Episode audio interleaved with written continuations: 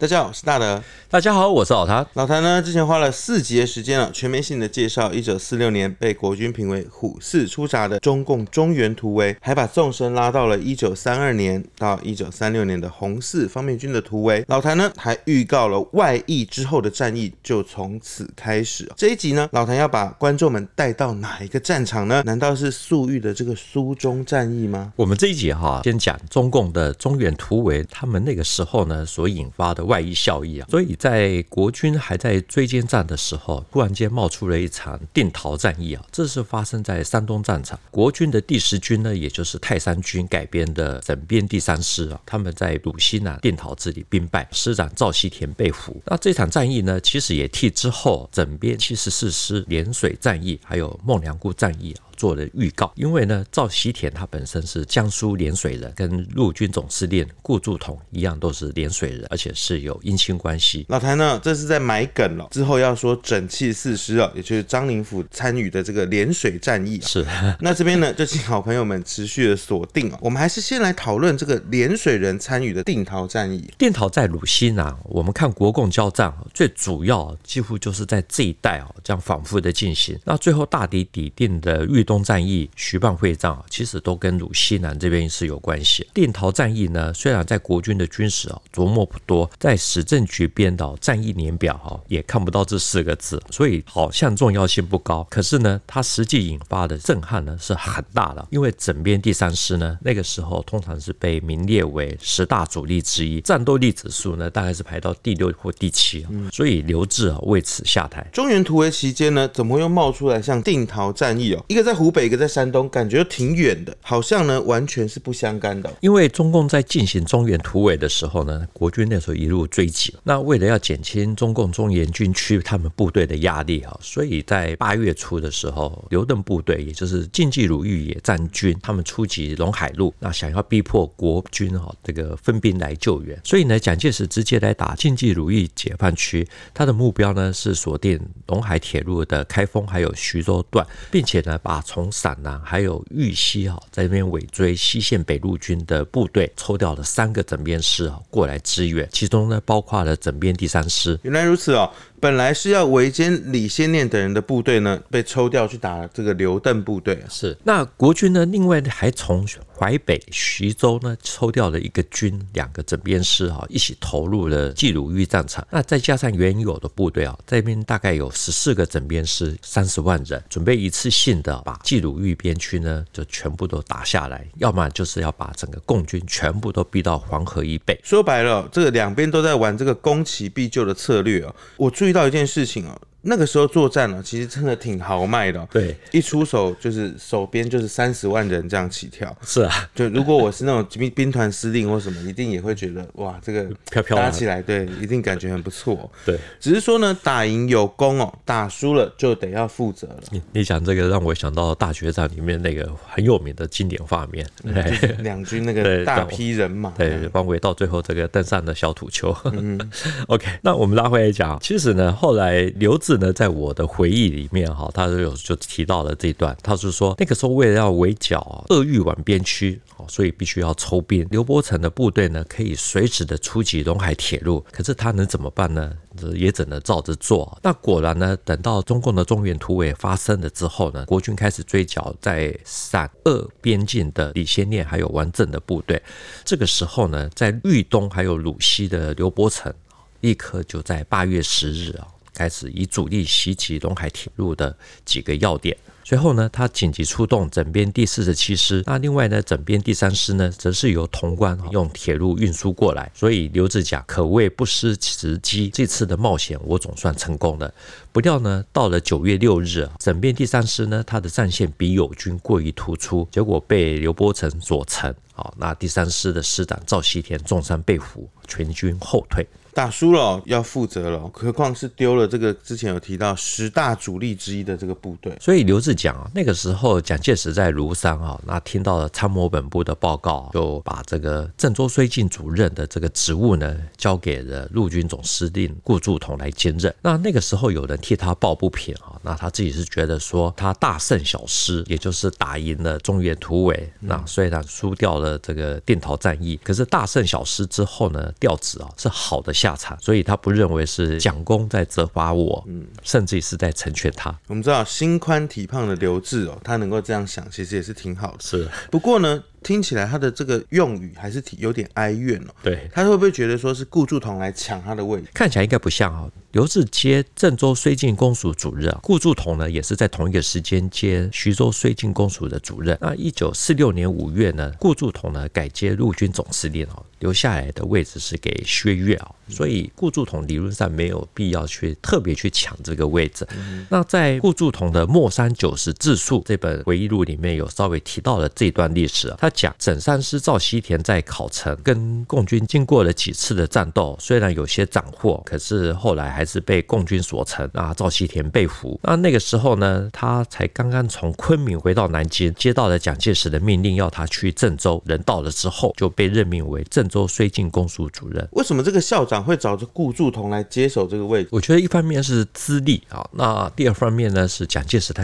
也信任他。我们最近哈都在讲中共的中原突围啊，那附带呢也都有介绍的红四方面军的一些突围。我们在这边顺便的也讲一下，这红一方面。军的突围啊，也跟顾祝同呢是有一些关系的。因为在一九三四年呢，国军第五次围剿江西苏区，然后从东西南北啊四路大军来进攻，也就是中共的第五次反围剿。那这个时候呢，号称是四路，可是实际上呢，真正重点进攻是北路军还有东路军。顾祝同呢，他就是北路军总司令。那在这一次的进攻里面呢，有一场攸关全局的战役啊，就是在一九三四年的四月的馆仓战役，这是由顾祝同指挥的。他的对手呢是中央红军，那那个时候呢是采用苏联军事顾问李德的建议啊，那李德就很有名的人物，那他调集了红军的主力哦，总共有九个，那采用了以集中对集中、堡垒对堡垒的阵地战，还有短处突击的战术，在苏区的北大门馆仓阵地啊，用劣势的武器跟国军苦战了十八天，最终呢红军惨败啊，这也是一场非常具有关键性的一场战役，也影响了中共的党史，因为。之后呢，直接间接的促使毛泽东重新掌握对红军的控制权。顾祝同来指挥了这场广昌战役，而且他还有大败红军的战绩哈。对，因为一九三四年的广昌战役呢，有点像我们前面一集啊所提到的，就是一九三二年的霍丘战役。战斗失利呢，也逼迫了红四方面军啊准备突围。广昌战役呢，其实也是是有劣势的效应。那江西苏区的红军呢，也开始突围。最后呢，在贵州的遵义会议，毛泽东。做了长篇的发言，好，那批判了过去军事上的一些错误。他还讲说，在江西苏区呢，那个时候是单纯的防御路线，表现为进攻的时候是出现了冒险主义，防御的时候出现了保守主义，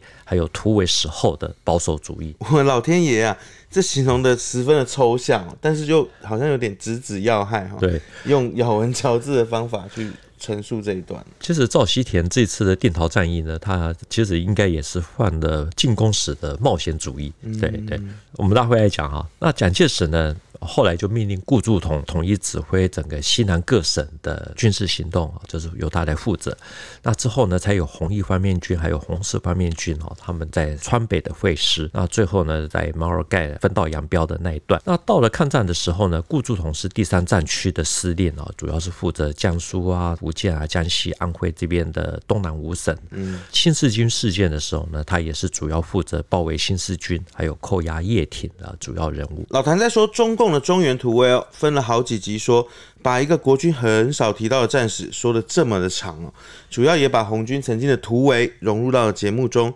我们回到定陶，刘志跟顾祝同的说法有一个共通点：赵习天为共军所乘，意思就是中计了啦。是，所以呢，整体的战争到底是怎么样的发展？真的是他中计了吗？整编第三师哈是由第十军改编成的。我们之前做过衡阳保卫战啊，还有周村战役，对第十军呢其实是有一些介绍。那有兴趣的朋友可以看一下。在一九四六年六月啊，那个时候是由赵西田来接师长，部队呢是有两万两千人啊，是全日械的装备。根据那个时候中央日报说法，这支部队呢是军容整齐，装备精良，堪称国军之模范。那到了一九四六年的八月，整编第三师呢从潼关啊被调往山东，国防部呢那个时候还特别的配属了一个战车连，还有一个榴弹炮连给他们。这样一支部队哦，还要配有战车连，以那个时候的标准来讲，应该是很。豪华的，是没错。难怪呢会被说成是十大主力之一哦。虽然没有列入五大主力，但前十也其实蛮威的，而且它是排在就是中段班哦。对，怎么会一步一步就走上了这个围歼之路？国军在集结之后呢，八月二十八日开始发起了进攻。那统帅部那个时候采用的是前行攻势哦，左线呢是由郑州绥靖公署主任刘峙指挥整编第三师、第四十一还有四十七师从正面来主攻定陶还有山丘这几个地方。那右线呢是由徐州绥靖公署主任薛岳指挥整编第十一还有八十八师还有第五军从侧面啊沿着成武要进攻定陶。面对国军的布阵哦，这个共军他又是怎么应对的？大陆的资料有讲，就是刘伯承还有邓小平他们那个时候研判啊，国军虽然有三十万大军，可是呢，真正的第一线的兵力只有十五个旅。那深入之后呢，兵力会更加的分散。那另外呢，国军是采用前行攻势啊，东西对进。那东线呢，大部分都是嫡系部队啊，战斗力比较强，可是距离远，所以威胁会比较小。那西线的兵力，也就是我们说的刘志，兵力比较多啊，可是呢，装备比较好的就只有整编第三师。那其他的战斗力都比较弱。那如果遭到了打击，其他部队不会来救。所以刘邓他们是认为啊，整三师呢，还有一个可以先打的一个原因是啊，他们在参加围堵中原突围部队的时候，伤亡比较大，那战斗力已经有所退化。那虽然说跟整编第四十七师啊是齐头并进，可是呢，两者之间呢有八到十公里的间隙，就是可以被割裂，还有围歼。他们所拟定的作战计划，就是要西线中路的整编第三师啊，作为他们的下手目标。按照刘邓的分析来看哦，锁定的就是这个整三师了。然后赵锡天他就这么样中计了。从国军的角度来看哦，最主要有三个因素。第一个因素是赵锡天他比较自负，他不认为说共军有什么战斗力。那那个时候也是很多国军将领的通病，多数都认为说啊，共军是不堪一击，所以呢，他们很容易把共军的撤退啊当成是被击垮，然后就一路的猛追啊，一步步就是被吸引到了这个口袋。那定陶战役呢，特别的地方是啊，这是一场非常典型的运动战。我们也可以看得到，攻守其实就是一体两面，就是当你进攻的这边呢，攻到。到了一定的程度，其实你的弹药或者说你的这个推动的技能、你的动能被消耗了，这个时候你的攻方就会变成守方，守方也可能转为进攻的这一边。等于说，第三师哦，这个整三师他被锁定了，而且他不知道这是个计谋。可是呢，我们知道赵锡天他是从湖南的抗日战士哦，到远征军他也有参与哦，毕竟呢是经过战火洗礼的。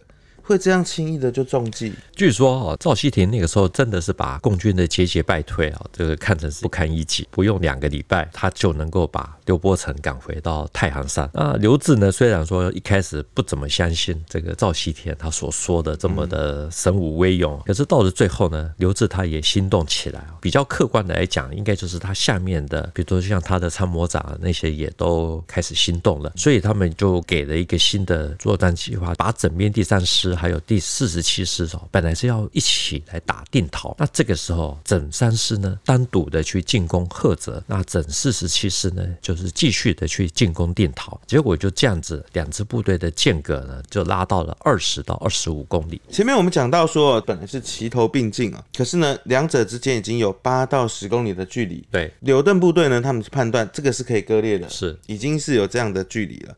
可是现在又扩大到二十到二十五公里，所以整编第三师好，他们一被切割了之后，那其他的部队，特别是最靠近的整四十七师，其实也很难去救援。那还有另外第二个因素是什么？这个要从比较宽广的角度来看哦。我们知道中共的中原突围，西线的南北陆军啊，其实国军那个时候在追剿的时候也付出了一些代价，特别是整编第三师啊，他们在陕西配合围堵李先念，还有完整的北路军。不料自己也损失了大概一千五百人，还来不及补充哦，就被拉到了山东啊，去围攻刘伯承的部队，所以他们的战斗力其实是有所下降。那在这样子一个情况之下呢，我们之后会说到张灵甫的涟水战役，其实也有一样的情形啊，也就是说，虽然打下了苏北的重镇涟水，可是呢损失惨重，被认为是兵败孟良崮的很重要的原因之一。那还有第三个因素到底是什么？第三个因素啊，其实我们的频道。啊，经常讲突围，就是国军的突围能力呢，遇到败局的时候，那种控制的能力啊，似乎是在经过了整个抗战啊，都没有得到很好的改善，所以。整三师呢溃败的时候，整四十七师呢也跟着溃败，遭到了更多的不必要的损失。所以哦，我们知道这国军的突围史上哦，总是不断上演着就是让人家觉得遗憾的部分。对，这个其实有时候是跟将领有关，也跟整个军队的结构，还有跟我们说的这个什么信仰啊、什么主义啊等等哦，都有一些千丝万缕的一些关系。嗯、那我们还是回到战斗的本身。根据大陆的说法，刘邓是在九月三日的早上哦，就开始实施的。计划就是计划要诱使整编第三师冒进。到了下午的时候，整编第三师呢，果然进入了预定的战场。就是大洋湖、天爷庙，还有大环集这些地区。那刘邓呢，随后就用四个纵队的绝对优势兵力，除了部分的用来阻击整编第四十七师之外，其他都用来准备吃掉整个的第三师。动用到四个纵队哦，这应该是对这个整三师这个对手一种尊敬。人家是十大主力之一。嗯、那九月三日的深夜啊，刘邓晋冀鲁豫野战军的主力哦，开始进行了进攻。整三师呢，他们走在最前面的是。第二十旅的第五十九团啊，那他们在进入到大洋湖的时候，其实只有两个营哦，还有一个营还没有到。这个时候呢，先头部队呢对王进山的第六纵这六百人呢，足足抵抗了四十八个小时，撑过了九月四日还有五日啊。那王进山的六纵呢，始终攻不破，有的团呢还打到快要没有人。那一直到了九月六日的清晨，大概八点多，根据大陆的说法，就是二十旅的第五十九团才被围歼。他们认为。说，在整个国民党的军队里面呢，这支部队呢，确实算是一支战斗力不弱的队伍。这评价可以说是非常高。不过呢，老谭提到这个王进山率领的六纵。等于是一万人打六百人，为什么打到两天多才打下来？我们先讲王进山这个人啊，嗯，他是红四方面军出身的，他的外号叫王疯子。蔡孝乾的那本回忆录里面有特别提到红四方面军的作战风格啊，是比较顽强、比较勇猛。那王进山呢，似乎是有这样子的风格。那他的六纵呢，是属于新组建的部队啊，所以我们知道晋冀鲁豫野战军，包括后来的中野啊，其实他们的武器都是比较差的，所以他可能因此这样子比。比较没有攻击能力。那另外呢，就是新部队也通常会比较欠缺战斗经验，所以没有办法有效的集中兵力呢做持续性的突击进攻。那另外呢，赵西田那个时候呢，知道他中计了以后，他也呼叫空军来支援。那同时派出手上的战车连去试图救二十旅的第五十九团。这些呢，都应该给王进山的六纵呢带来的很多的压力。五十九团英勇抵抗，最终不敌，让战场的天平。迅速的倾斜，对，这其实是五十九团呢被吃掉了以后，的确是整个的战局立刻就改变，因为呢，五十九团它的位置呢，距离整三师的师部哦不到一公里，那随后呢，晋冀鲁豫野战军的二纵。还有七纵立刻就攻下了附近的大环旗啊、周庙等等这些地方。那整三师的师长赵西田呢，立刻就率剩下的可以掌握的部队向南突围。结果呢，一脱离攻势哦，就陷入混乱。那这个时候呢，他就被俘虏。整三师兵败之后呢，其他国军哦这一起配合的部队也跟着撤退。结果呢，最靠近整三师的是整四十七师。那他们的侧后呢遭到打击。经过了一天的激战，又有两个旅丧失了。整个这一场战。役呢，就损失了一万七千多人，那还包括了六辆的坦克。整三师在一九四六年的九月兵败山东定陶一带，师长赵喜田被俘，牵动了郑州绥靖公署主任的这个位置哦。刚刚老谭有提到，国军调集了三十万大军，主攻这个中共的晋冀鲁豫军区哦。除了郑州绥靖公署。还有徐州绥靖公署，而且呢，主任还是天卢薛岳。是，一开始还讲到了这顾祝同是徐州绥靖公署主任，为何又转到了郑州，让这个中间的关系有让大家有点搞不清楚。老谭要不要说明一下？我们看国共战争哈，其实是可以从人物，还有从军队啊，这些种种的脉络来看。那其实地理也是啊。我们之前做过一集，就是在讲济南战役啊，有提到，就杜聿明在一九四六年，那曾经建议说，只要守郑州、济南还有徐州这三个点，所以就可以知道说，郑州的位置是很重要。这也是为什么说抗战胜利没有多久，立刻就设立了徐州绥靖公署，那还有就是郑州绥靖公署这几个位置呢，其实。换来换去啊，就是那几位将领。那我做了一个简表，那搭配了他们在任内的主要的战役啊，那有兴趣的朋友可以参考一下。换来换去哦，都是熟面孔哦，是会不会是这个蒋校长？他的手中的牌就那几张，又或者是说他信任的就是那几个人？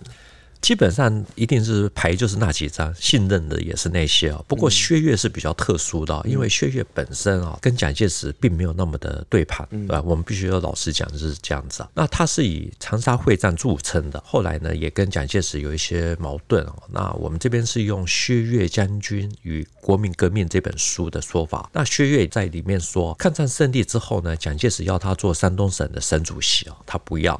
那后来呢，政府改组了，陈诚做参谋总长，白崇禧出任国防部长，蒋介石要陈诚啊去对薛岳说，请他接海军总司令啊。薛岳说，海军我不懂啊，我也不要，相当任性哦，什么都不要。听起来其实也蛮有他的这个傲气在的。是。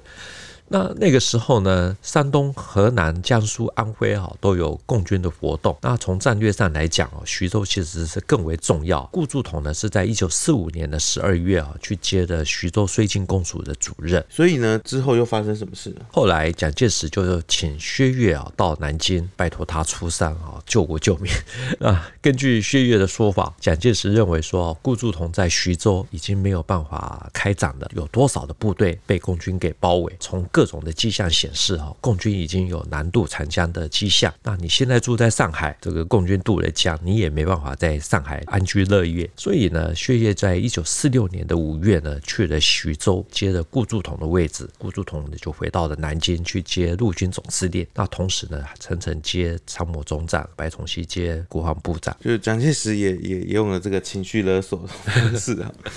难怪哦，在这次定陶战役哦，可以看到才刚去徐州。报道的薛岳。他就要指挥东路军了，是配合刘志呢展开这个前行攻势。是那接下来呢，薛岳上任了以后呢，就是中原突围。这个时候呢，一九四六年的七月十五日啊，云南昆明发生了一件很大的事件，就是闻一多命案。他是著名的诗人，有兴趣的朋友可以在网络上找一下他写过的一些诗，会让你印象深刻。那他突然之间呢遭人暗杀，发了血草，还有美国的质疑，蒋介石就命令顾祝同去昆明处理。这样子呢，我们大概可以捋清楚了。前面顾祝同才说呢，处理完我就回南京，结果就碰到定陶战役。他这个处理完就是他把这个闻一多的这个事情处理完。对对对，从昆明对对。那蒋介石呢，这个时候又派他去郑州接替刘峙。是。那薛岳呢，在电陶战役之后呢，一九四六年的十月啊。他就开始进攻中共的华东解放区，在占领了淮阴、淮安还有运河的交通线以后，他用了四个旅的兵力啊去进攻涟水啊，这是苏北的涟水。嗯，那企图呢要逼迫陈毅啊、粟裕他们的部队啊向山东移动。那从中原突围出来的皮定军也都参加了这些战斗。这也是呢老谭呢即将讲到的整器四师涟水战役哦。这样看起来呢，皮定均这些中共将领虎视出闸，就好像打开潘朵拉的盒子一样。我们在这部分啊，特别提到了徐州绥署还有郑州绥署的关系啊，主要是那个时候整个的战局其实是彼此之间互动的，所以必须要有稍微了解一下。那我们还是拉回来讲薛岳啊，他手上啊握有整七十四师啊，那初期呢其实是打得很凶猛，国军似乎在高奏凯歌。可是到了一九四六年的十二月啊，忽然之间好。像都整个都不对劲，因为呢，十二月开始发生的肃北战役，接下来还有鲁南战役啊，国军都遭到了惨败。那接下来就是影响更大的莱芜战役啊，那五万国军被吃。那薛岳呢，我们必须凭良心讲，这场战役呢，跟薛岳并没有太大的直接关系。可是呢，他做的代罪羔羊啊，被撤职，所以徐州绥署呢，又变成了顾祝同来接替。那到了一九四八年的五月啊，顾祝同又被任命去担任参谋总长。离开了徐州，这个时候呢，中原跟山东的局势啊，其实基本上已经没办法挽回啊。接下来就是大家都知道的，连白崇禧都不想去接徐州剿总的位置啊。在没有人的情况之下，刘志又走马上任。老谭从中共的中原突围说到一九四六年的九月定陶战役，这场战役呢是徐州绥靖公署、郑州绥靖公署执行这个东西对进前行攻势啊。是。但是呢，失败责任呢是由刘志承担的。对，改换了顾祝同上任，同时呢，我们这一集呢也特别用这个徐州、郑州、绥靖公署的这个人事变化，多多少少预告了之后的战役的发生。那我们今天的节目呢就进行到这边。台面度新闻历史的汇流处，军事是故事的主战场，只取一瓢饮，结合军事历史跟人文的节目。